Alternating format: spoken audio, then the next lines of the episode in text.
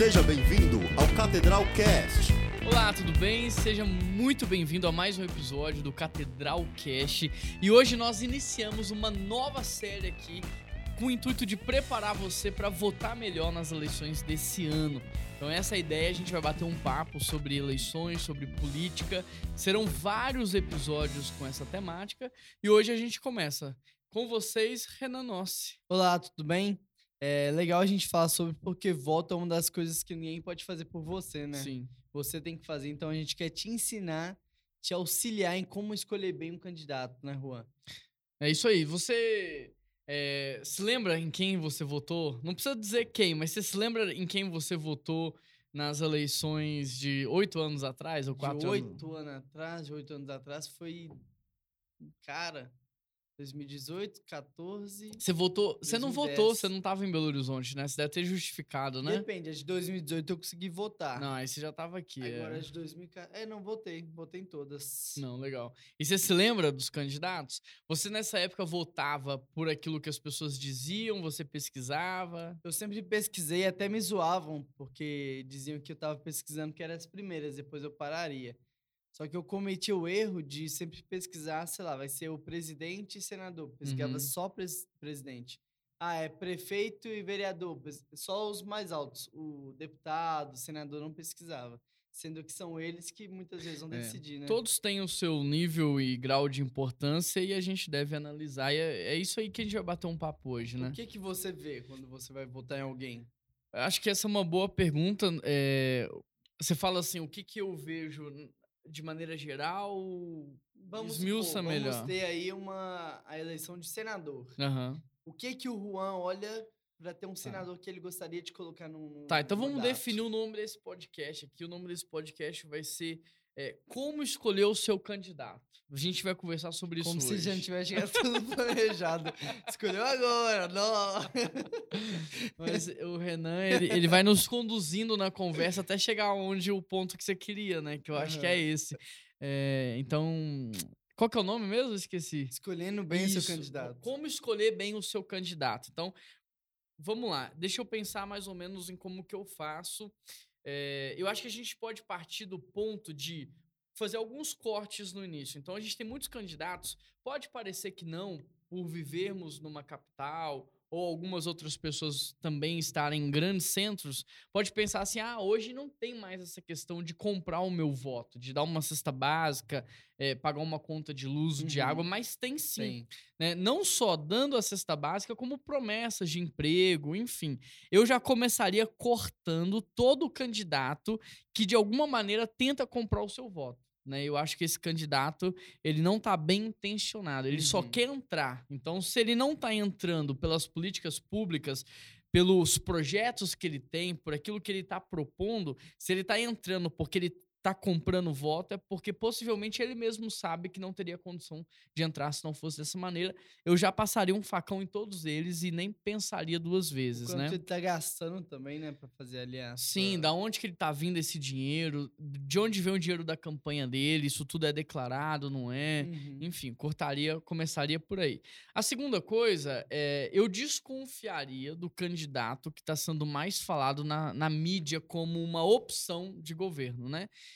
Então, é, hoje em dia a gente sabe muita coisa sobre a nossa mídia, que ela é corrupta, que ela se beneficia, beneficia de muitos acordos, Uhum. enfim. Então, eu colocaria em xeque. O porquê que estão falando tão Sim. bem dele? Eu não engoliria como eu já engoli muito no passado a, a proposta feita direta. Tipo assim, ah, está todo mundo falando, então esse é o meu Uhum. candidato. Não. Eu refletiria bastante sobre o porquê que um ramo da sociedade está falando muito daquela pessoa. O que que eles estão ganhando com isso, né? Então, a segunda coisa é essa. Eu não iria pela maioria no sentido de mídia, de rede, de televisão. Eu pesquisaria. Né? E aí, nesse pesquisar, eu acho que tem alguns pontos cruciais para a gente pesquisar. Um deles é a história de vida do candidato. Então, é, aquilo que ele falou a vida inteira é coerente com a prática dele? Você já teve algum contato com algum político assim que você percebeu? Não precisa falar os nomes, né? Uhum. Mas você percebeu incoerência entre o discurso e a prática? Já, já demais. Eu, desde adolescente trabalhei com muitos políticos já, porque meu pai, às vezes, ele conseguia, né, alguns becos para mim quando eu era criança, adolescente. E, e eu sempre percebia quando a gente estava ali dentro do. Como que chama? Comitê. Dentro do comitê, as conversas, ou zombando de alguém, ou até entregando dinheiro, entregando cesta básica. Ah, eu já fui contratado para fazer lambi-lambi, de madrugada você colocar pôster, que é crime. Hoje eu sei, né, porque não sabia. Então, ah, todos os que eu tive contato trabalhando, infelizmente, eram corruptos. Eu tive experiências ruins. Hoje eu conheço políticos bons, confiáveis, mas acho importante a gente entender também a diferença, né? Então, ah, eu, quando era adolescente, não sabia a diferença de um vereador para um deputado, para um senador. Eu só achava que eram cargos que você ia subindo Uhum. lá. Então, eu acho importante também, cara, vai ter eleição de deputado. Tá, para eu escolher quem é meu deputado, o que, que um deputado faz? O que, que eu preciso saber sobre um deputado, Sim. então? Mas eu acho que o que a gente tá falando aqui é até antes de falar do cargo, né? A gente tá falando ainda de um critério que serve para todos os cargos. Então, Um filtro, né? é um filtro que serve para prefeito, governador, deputado estadual, federal. Então, sobre quando você vai pesquisar, eu acho que a primeira coisa é essa: se, é- se há uma coerência entre aquilo que o cara fala e aquilo que o cara vive, né? Então, como. Por que, que eu te perguntei? Porque, como você já trabalhou, você já deve ter visto que muitas vezes a, a- o discurso é um, mas a prática é outra. Então, o discurso é sobre família, mas você vê o cara traindo a esposa ou Uhum. tratando mal, enfim. Então, Aqueles... essa incoerência. Você tem os três Cs para contratar, né? Uhum. Você acha que valeria aplicar esses três Cs em um político? Sim, respeitando as devidas proporções, porque na contratação a gente é muito intencional em proporcionar relação para que na relação a gente perceba se tem caráter, eh, combinação e competência. No caso do político, muitas pessoas não vão conseguir desfrutar de uma relação De uma combinação. para checar se existe de fato a combinação, Uhum. por exemplo, né? Mas no caso da pesquisa, eu acho que uma é história de vida.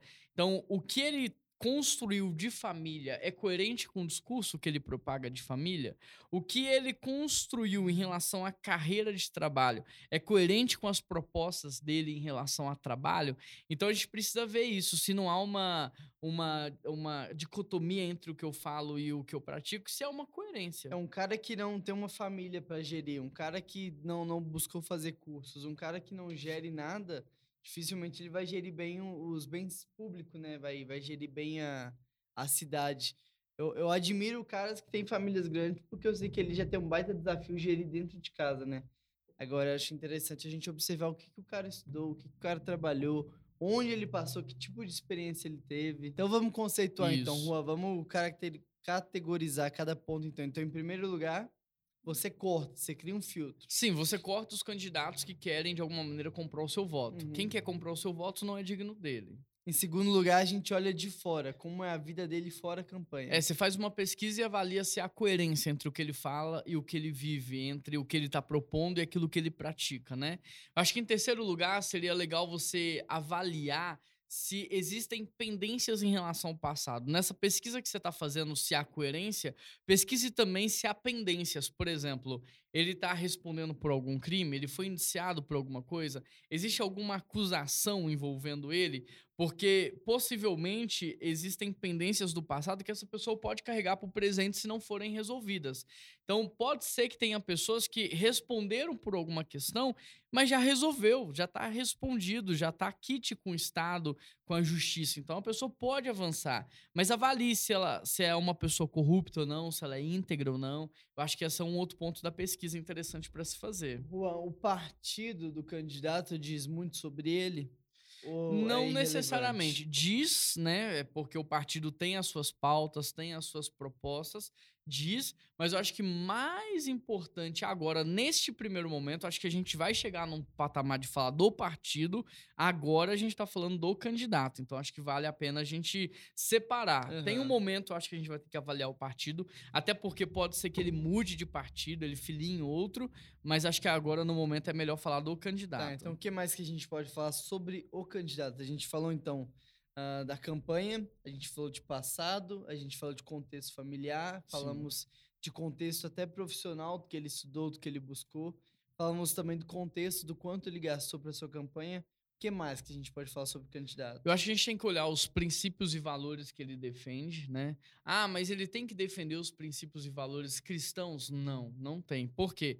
Porque princípios e valores são absolutos, né? Embora quem normatizou isso seja o cristianismo, quem trouxe isso, quem ofertou isso na sociedade seja o cristianismo, são valores absolutos que regem a nossa sociedade. Então, se você perguntar, por exemplo, para um ateu se ele concorda que tem que mentir, ele vai falar: não, eu não concordo, mentir é errado. Se você perguntar para alguém que não acredita em Deus, que não é cristão, é certo matar alguém? Ele vai falar: não, não é certo, é, isso é errado. E da onde que essas pessoas tiraram o que é certo e errado? Da, da Bíblia, Bíblia, da palavra de Deus. Bíblia, a né? moral. Então, independente se a pessoa é cristã ou não, é, o princípio e o valor ele é absoluto. Então, que princípio e valor o seu candidato defende?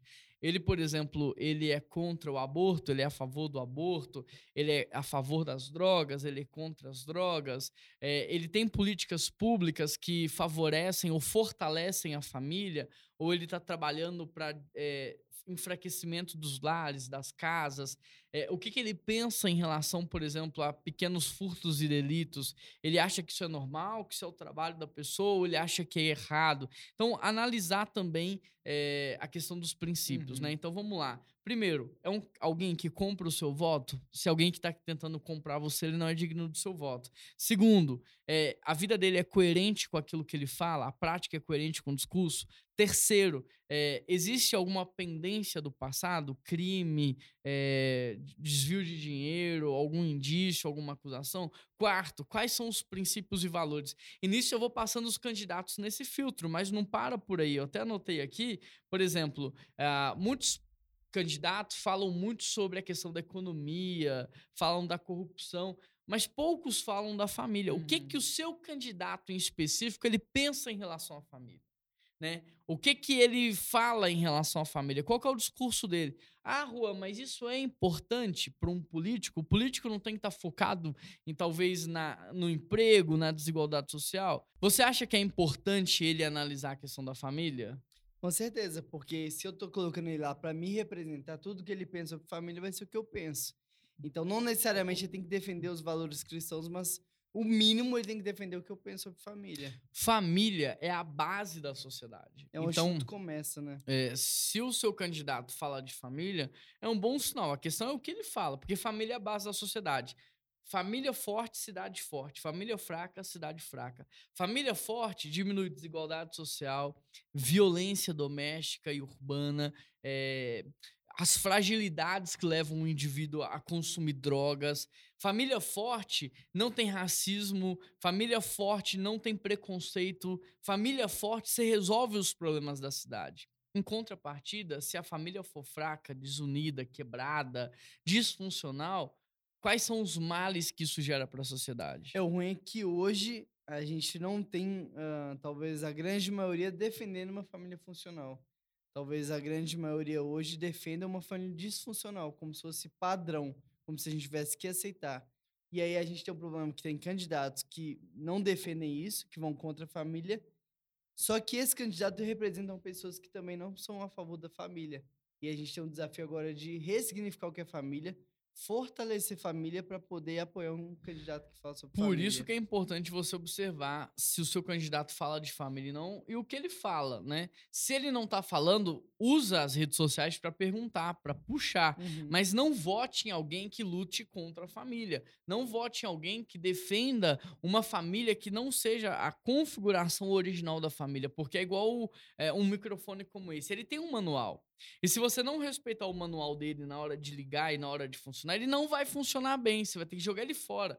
E a família, ela tá do jeito que tá, a cidade tá do jeito que tá, porque a gente está tentando ser família sem respeitar a configuração original dela. Então você precisa saber o que o seu candidato fala sobre família, esse é mais um ponto do, do filme. É porque na família vai. Se você cuida da família, né? Você diminui criminalidade, você diminui aborto, você diminui estupro tudo cuidando da família, você melhora uma cidade. Sim. É, quando eu crio os meus filhos com princípios e valores, eu estou participando da construção do futuro de uma cidade. Porque a partir do meu exemplo, ele está aprendendo a ser cidadão, ele está aprendendo a ser marido, pai, ele está aprendendo sobre relacionamento, sobre uhum. perdão, sobre reconciliação, sobre servir, sobre amar. Então, a família é uma discussão é, de extrema relevância e importância, porque família ela tem um caráter formativo, né? ela tem a, a função de formar indivíduos. Então, até o André, nesse domingo, ele comentou com a gente sobre uma disfuncionalidade dos lares, porque hoje as famílias elas estão longe é, o dia inteiro, pai para um lado, mãe para o outro, filhos para o outro lado. À noite se reúnem em casa, mas eles se reúnem para descansar. Então, Uhum. cada um quer o seu descanso, cada um quer o seu prazer. Quando, na verdade, a família deveria ter o caráter não do descanso e do prazer apenas, mas da formação.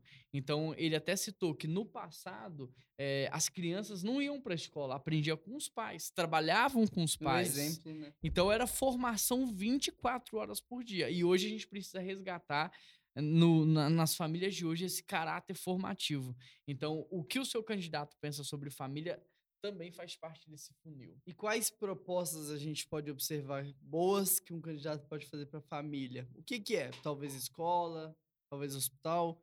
O que, que um candidato tem a oferecer para a família? Primeiro, se ele não está lutando contra. Primeiro ponto é esse. Só de não, não lutar contra já. já é alguma coisa. Segundo ponto é se ele está desenvolvendo políticas públicas que preparem as pessoas para ter uma, ah, um mínimo de capacitação para ter uma família. Então, ao longo do seu período escolar, essa criança ela está sendo formada em valores e princípios dentro dessa grade cu- curricular, por Uhum. exemplo, existe alguma matéria sobre finanças, sobre finanças domésticas, sobre como administrar o seu dinheiro? Existe alguma, alguma área dessa formação, dessa academia que trata sobre o emocional dessa criança? Outras questões. Quando o cara vai casar, o Estado oferece algum curso preparatório? Porque o Estado, por exemplo, ele regulamentou que se você quer tirar habilitação, se você quer dirigir, você tem que ter carteira. E para ter carteira, você tem que fazer um curso, você tem que fazer Uhum. uma, uma prova, você tem que passar num teste psicológico. Vários testes, né? Então, eu acho que o Estado poderia, de alguma maneira, não inibir, mas capacitar as Uhum. pessoas para entrar no casamento mais preparadas. Ou facilitar que outras instituições, como igreja ou ONGs, possam fazer esse tipo de serviço, né? Então, acho que isso é- seria uma proposta interessante. É, por exemplo, oferecer psicólogos na questão quando alguém quer um divórcio ou uma terapia familiar. É, mas eu acho que só do candidato não lutar contra já é um ponto a favor. Se ele tem projetos que fortalecem a família, pronto. Segundo ponto a favor. Então, eu acho que nesse sentido. E também, eu acho que assim, para fechar, a gente analisar que tipos de projeto ele oferece. Então, por exemplo, que tipos de políticas públicas ele oferece? É uma política pública que visa escravizar o ser humano ou é Uhum. uma política pública que eh, serve de pot- pra uma plataforma né, de envio para potencializar. É, quando ele fala de economia, quando ele fala de carreira, quando ele fala de mercado, ele promove essa questão do indivíduo ficar refém ou ele promove essa questão do indivíduo ser cada vez mais livre e Uhum. poder promover a própria riqueza, né? Esse é um ponto também. Você lembra do que o Lucas Gonzalez falou naquela reunião na Ordem dos Pastores sobre o exemplo do cara que saía para trabalhar antes e hoje? Sim. É, ele fala que antigamente, você quer contar? É, ele, ele traz a ilustração que antigamente, quando um cara ele acordava cedo para trabalhar e, e eu sou dessa época porque eu, eu lembro que eu admirava muito os meus tios que faziam isso, quando alguém acordava muito cedo para Não trabalhar. admira mais? É, porque hoje eu também trabalho, né? É que você falou como se tivesse Admirava eu mudado, era né? criança. E aí eh, admirava muito um cara que trabalhava muito cedo para trabalhar, carregando peso eh, até tarde para ganhar 400 reais no mês. Hoje os pais, tios que veem, às vezes o filho de 18, 17 anos se esforçando para trabalhar, fala que ele é bobo. Então tem mudado muito essa mentalidade de desvalorizar o trabalho, desvalorizar o serviço braçal. Então, ah, o que o Lucas trouxe pra gente foi isso, de que antigamente era bonito trabalhar muito. Era digno aquele que derramava suor para conquistar o seu salário. Hoje alguém que tem que suar para ter seu salário é considerado bobo.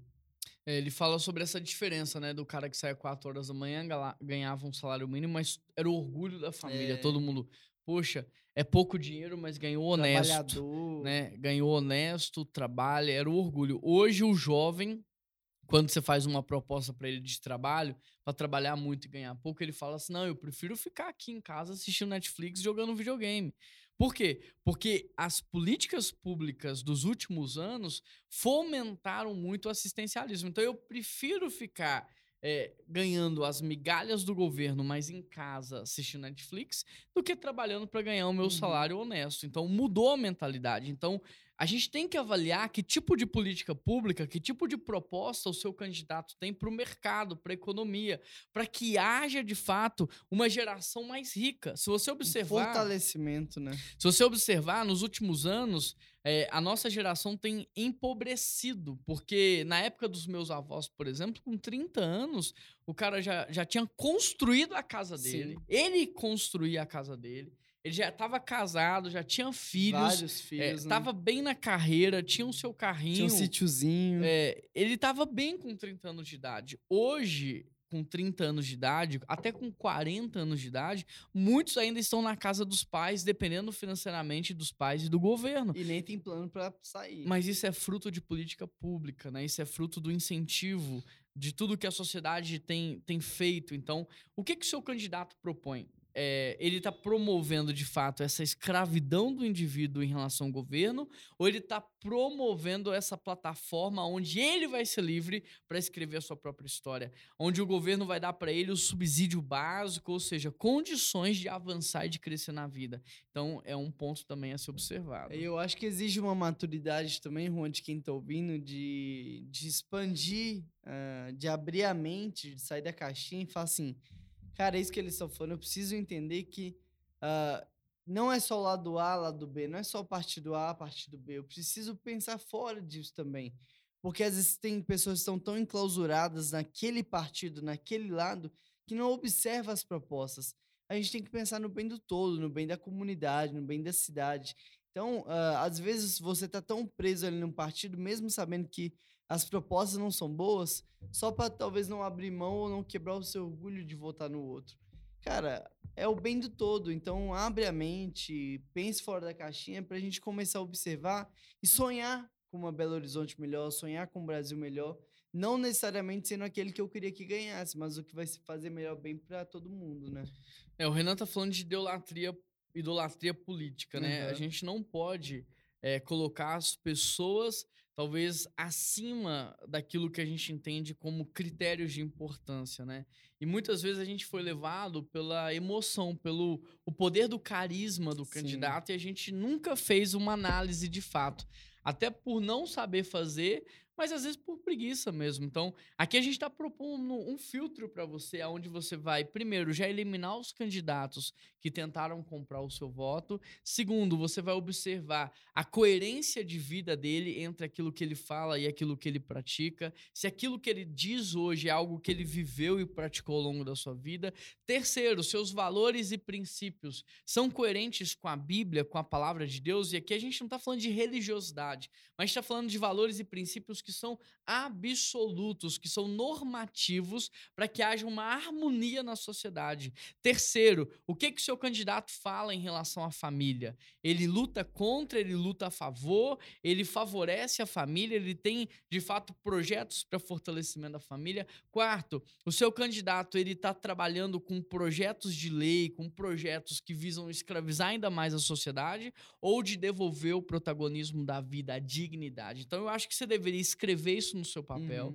e pegar, agora já nas próximas eleições, os nomes que você pensou em votar e passar nesse crivo, passar nesse filtro. E se sair do outro lado, ok, você está fazendo um bom, um, um, você está votando bem. Agora, se não passou do outro lado, eu acho que você deveria desconsiderar esse nome e então começar a cogitar outras possibilidades. E aí a gente falou que entraria no assunto de partido. Uh, que crivo a gente poderia criar para um partido, então? Não, eu falei que a gente vai entrar em outro episódio sobre ah, o partido. Esse episódio ah, aqui não. é só sobre o candidato. Ah, é. que pena. Nós vamos fazer uma série. Então, se você tem perguntas, se você quer saber mais, você pode até mandar para a gente, porque cada episódio a é. gente vai trabalhar um tema. O tema de hoje é como você escolher de fato um candidato. Então, a, a dica inicial é que você faça esse filtro, que você passe os seus candidatos nesse filtro. E lembrando, eu e o Renan não estamos aqui para defender lado A, lado B, partido A, partido B, mas o nosso papel aqui é te dar ferramentas para que Uhum. você possa votar bem e votar certo. Para que você escolha e até Isso, você pode daqui a pouco passar para outras pessoas também como elas devem escolher, né? Isso, Ensinar, como líder, o nosso papel não é tomar a decisão por você, mas te ajudar a tomar uma decisão muito mais assertiva. Bom, Renan, eu espero que a gente tenha contribuído. A ideia desse episódio é ser rápido e certeiro. Uhum. Eu espero que tenha te ajudado de alguma maneira. Obrigado eh, pela sua participação. Obrigado também todo mundo que está ouvindo a gente, né? Se você está no Spotify, segue a gente aí, o nosso canal, ajuda a gente, compartilha esse episódio. Se você está no YouTube, deixa o seu like, se inscreva no canal, deixa um comentário. Isso ajuda muito, né, Renan? Verdade. Quando você curte, comenta, compartilha, as plataformas entendem que o conteúdo é relevante e propaga para mais Isso. pessoas. Então é uma forma de você apoiar e incentivar também o nosso trabalho. É, e nesse período de política, é, talvez você fique pensando, eu queria ajudar, né? Eu queria contribuir, só que às vezes eu não sei falar, eu não sei fazer. Compartilhando esse episódio é uma forma de Sim. ajudar. Às vezes num grupo da família, no grupo de Sim. amigos. Às vezes tem debate, discussões lá que não tá tendo paz. Manda lá, fala assim, gente, ó, escuta isso aí, vai ajudar vocês a escolher bem. Obrigado pela sua participação. Tamo junto. Tá saindo de férias hoje, né? Graças a Deus, espero voltar. Eu não sei. Eu acho que quem sai de férias é quem não gosta do trabalho. Meu lugar vai estar aqui. Deixando as brincadeiras de lado, Deus abençoe, boas Amém. férias. Quando você voltar, tem muito mais. Pessoal, obrigado pela participação de vocês. Deus, gente. Deus abençoe e até a próxima. Tchau, tchau. Tchau.